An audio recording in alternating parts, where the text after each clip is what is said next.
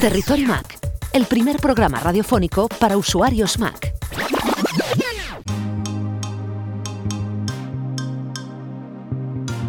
Ya hay muchas evidencias de que la compañía de la manzana está trabajando en un localizador de objetos que podría llamarse AirTag.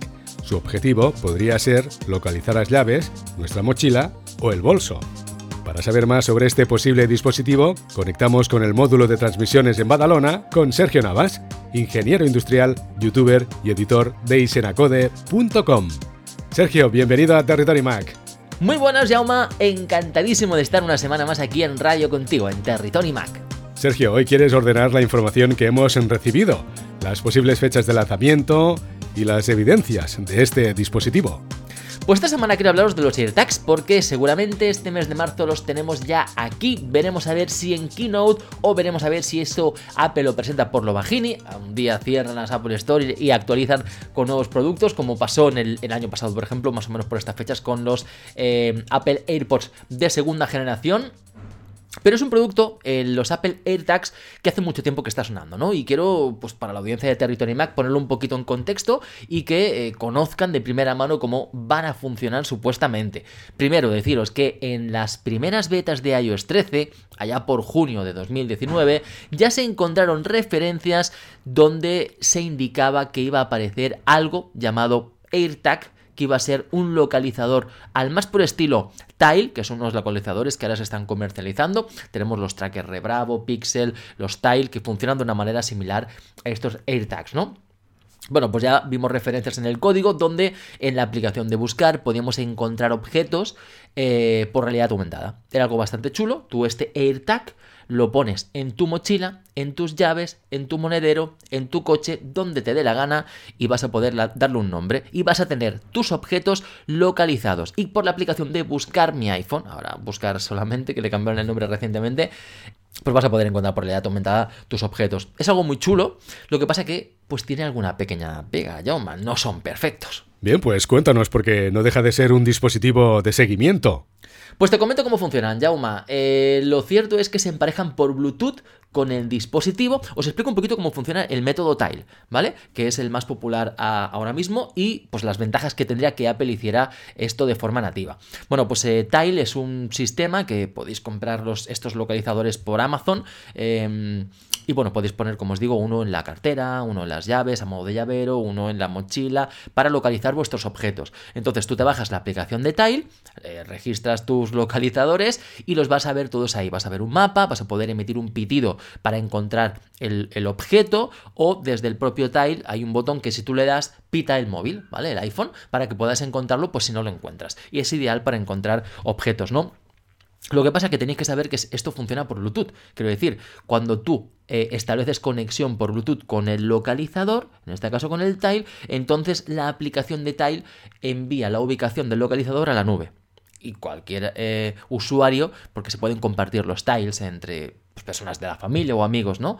Em, pues vas a ver dónde están los objetos. Bueno, el más puro estilo buscar de Apple, pero en este caso, pues un poquito más abierto con unos localizadores externos. El problema viene cuando tú pierdes conexión por Bluetooth. Si yo me dejo, por ejemplo, la mochila donde tengo un tile, lo dejo en un restaurante donde he ido a comer, y me voy y me olvido la mochila, pues a mí en la aplicación de Tile me pondrá la última localización en la que estaba emparejado por Bluetooth, iPhone y Tile.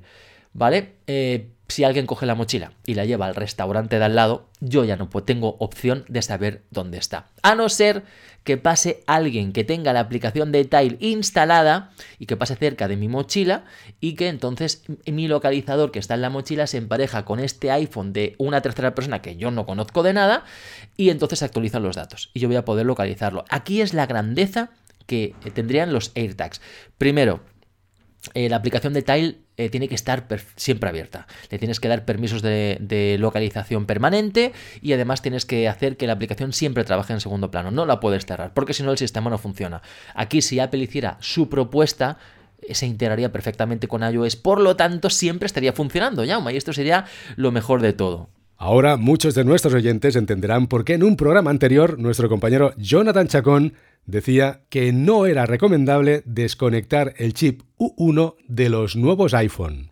Y la siguiente ventaja que tendría eh, este supuesto AirTag si lo hiciera Apple de forma nativa es que evidentemente no necesitas que pase alguien con la aplicación de Tile abierta, sino que necesitas que pase alguien que tenga un equipo de iOS con conexión a Internet y que pase por al lado de tu localizador. Se conectaría a él y entonces enviarían la, ubicación eh, automáticamente para que tú pudieras encontrar los objetos. Creo que sería algo mucho más eficiente, ¿no? Así que yo creo que estos localizadores creo que tienen bastante sentido, pues bueno, para en la aplicación de búsqueda poder localizar nuestros objetos de primera necesidad, como son la cartera, la mochila, las llaves, etcétera, ¿no? ¿Cuántas veces hemos perdido las llaves por ahí? Hostia, ¿dónde están las llaves? Que no las encuentro. Bueno, pues con esto lo vamos a poder encontrar. Y esto viene a colación porque recientemente han salido informaciones por parte de Mako Takara que nos dan pistas de cómo serían estos localizadores más allá de su funcionamiento. La primera es que sería eh, resistente al agua. Esto es algo muy importante porque si yo lo tengo en unas llaves y caen, yo qué sé, pues en una piscina, por ejemplo, pues igualmente lo podría localizar, ¿vale? Así que no dejarían de funcionar si eh, se mojan, por ejemplo, ¿no? O si llueve, se caen en el suelo, llueve, lo que sea, ¿no? O en un charco en el suelo, ¿no? Sería algo bastante, bastante chulo que tuviéramos esta resistencia. Por otro lado, los típicos localizadores Tile, Tracker Bravo, Pixel, etcétera, eh, funcionan con una pila, ¿va? Una pila de botón. Eh, entonces, bueno, los Apple AirTags quieren pretender funcionar, según dice Makoto Takara, eh, con una batería y se cargaría de forma inalámbrica. Y esto me viene a mí a, recordar que iFixit, cuando salieron los iPhone 9, Yauma, ya decía que el iPhone 9 tenía la carga reversible. Una carga que se ha demostrado que a día de hoy no tiene ningún sentido porque prácticamente nadie la utiliza, pero que eh, la idea es que vas a poder cargar pequeños accesorios como los auriculares AirPods, ¿no? Esto mm, parece que el iPhone 11 lo tiene, pero que está capado. Pero está capado o bien solamente van a valer para cargar pues estos AirTags. Mm, esto puede ser interesante. A lo mejor Apple se saca la jugada, dice, oye, pues mira, ahí con el iPhone 11 lo vas a poder cargar. Porque mm, las pilas de, botón, pues en estos dispositivos localizadores suelen durar más o menos entre 1 y 2 años. Y bueno, pues en vez de cambiar la pila, pues directamente lo conectas 5 minutos al iPhone, lo pegas por detrás, lo imantas y se cargaría de forma inalámbrica eh, con esta carga reversible que se descubrió que tenía el iPhone 11, pero que no funciona, o bien es una carga diferente para cargar otro tipo de accesorios. También matizar que la carga reversible suena muy bien, pero es de baja potencia. No puedes cargar otro móvil, es para pasar energía en un momento puntual en caso de necesidad, pero eh, sin duda no nadie se plantea cargar ningún cacharro con esto porque es que no vale para eso. Es para, bueno, tener opción ahí y en caso de necesidad poder pasar un poquito de eh, energía. Y bueno, básicamente así es como funciona eh, estos AirTags. ¿Qué os parece, Jauma? ¿Tú crees que puede ser interesante? A mí me molaría tener un, AirTag de estos en, en cualquier lado, en el coche, en las llaves, en cualquier lado, para tenerlo todo localizado, que siempre lo suelo perder todo y así pues lo tendrá todo muy a mano. Pues mira, yo creo que será un dispositivo muy útil porque aunque seamos muy ordenados y estemos siempre muy atentos a nuestras pertenencias, siempre puede intervenir un elemento de distracción y en estas situaciones tener un dispositivo de estas características marca la diferencia de seguir teniendo el objeto o perderlo. Sergio, gracias por explicarnos qué puede ser el AirTag, cómo puede funcionar y su posible lanzamiento. Mira, Sergio, acabo de recibir un mensaje de Juanjo que dice que el AirTag se lo pondría al gato. Dice que puede estar fuera casi dos semanas y vuelve súper delgado. Ah, pues mira, sí, para eso también iría bastante bien. Bueno, llama, pues esto ha sido todo. Yo me despido hasta la semana que viene. Eh, y nada, si queréis verme, pues tenéis, me tenéis a vuestra disposición en isenacode.com, donde tenéis vídeos, artículos, información, noticias y de todo. Que tengáis un bonito día. Chao, chao.